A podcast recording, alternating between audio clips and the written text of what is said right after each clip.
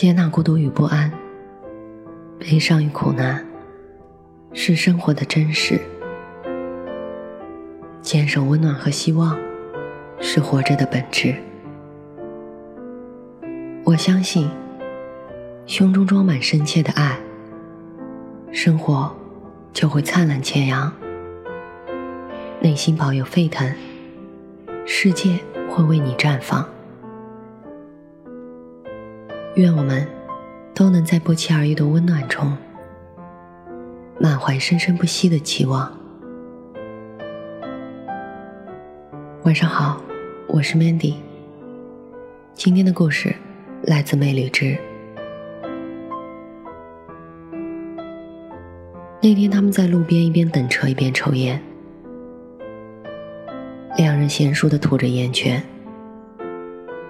他说：“抽不惯女士烟，我那有条好烟，改天带给你试试。”他没理会，抖了抖烟灰。问他：“你想好了没有？这已经是我第三次问你了。”前方似乎是堵车了，所有车被迫慢下来。他抬手看了看表，说：“时间不多了，现在车况不太好，我先走。那个事情我们下次再讨论。”一边转身。挥手一边说着，消失在滚滚车流中。他气得跳脚，从包里又拿出了一根烟。他看着他像落荒而逃的败兵，每次一说到这个问题，你就避开。我们之间什么时候变成这样了？他们是在一次朋友聚会上认识的。女孩那段时间情绪消沉，整日躲在房间里，窗帘拉得死死的，一点光都透不进来。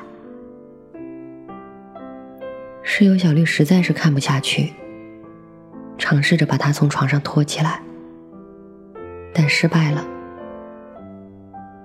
他就这样过了半个月。有一天，天色近黑，他睡眼惺忪的去上厕所，看到平时都素面朝天的室友，在镜子面前认真的贴假睫毛，这可把他给稀奇坏了。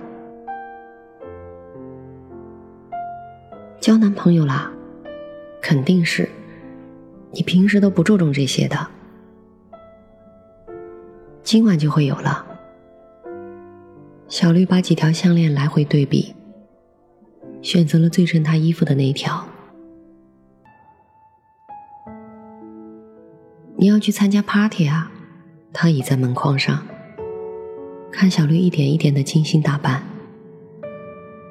看了几分钟，径直回自己的房间，关门前对他说道：“今晚祝你成功。”回来的时候记得给我买点吃的，冰箱已经被我吃空了。我今晚可能不回来。你说什么？他皱了皱眉头，突然反应过来。哦，那就明天吧，记得给我买就成。房门啪的一声关上了。此时的他睡意全无。小绿平时看起来对恋爱挺无所谓的，但今天这副架势就跟相亲似的。莫非他今天去的聚会上有难以忘怀的前任，还是说暗恋已久的心上人？体内的八卦熊熊之火在燃烧，这到底是怎么回事？他想着已经在家躺尸了这么多天，不如今天跟他出去找找乐子，并且还能看看小绿和她那个即将到来的男朋友。他一边换衣服，一边回想刚才小绿说话那笃定的神情。他打开卧室门，小绿正在门口换鞋。他唤了小绿名字一声，趁今天这个机会，我也想去你那个聚会。我都好多天没出门了。小绿换好鞋，站定，从头到脚扫了他一眼。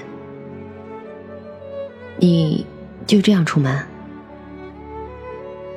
他低头看了自己一眼，一件套头卫衣加破洞牛仔裤。怎么了？不是挺好的吗？休闲嘛。你这也太随便了吧！我就是跟着你出去透个气，又不谈什么正经事，就这样得了。这都快到饭点了，你确定我还要捯饬一下吗？好，好，好，就这样。你那太磨叽了，我可等不了。赶紧换上鞋，我们走吧。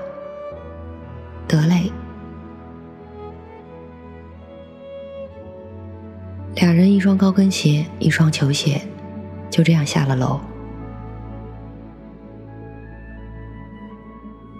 外面可真冷啊！他双臂抱肩，脖子缩成一块儿。我都没叫冷呢，你看看你那怂样。他这时才注意到，小绿单薄的大衣里面藏了一条露肩的一字领连衣裙，连腿都是光着的。他越发好奇，是什么人值得小绿这般盛装出席？过马路的时候，他问了小绿：“今天这个聚会上有你喜欢的男生吧？不然以你平时的作风，我实在是想不到其他的理由。”红灯的时候很长，小绿说：“我是去见我男朋友的。”虽然我还没见过他，但我们已经在一起一年多了。你不是说你没谈恋爱吗？我骗你的。我想着网恋总有天会分手，也不可能真正发展到现实生活中，就瞒着所有人喽。他漫不经心的回答道。那你们怎么突然就决定见面了？他提的。你当时就同意了，还是考虑了一下才？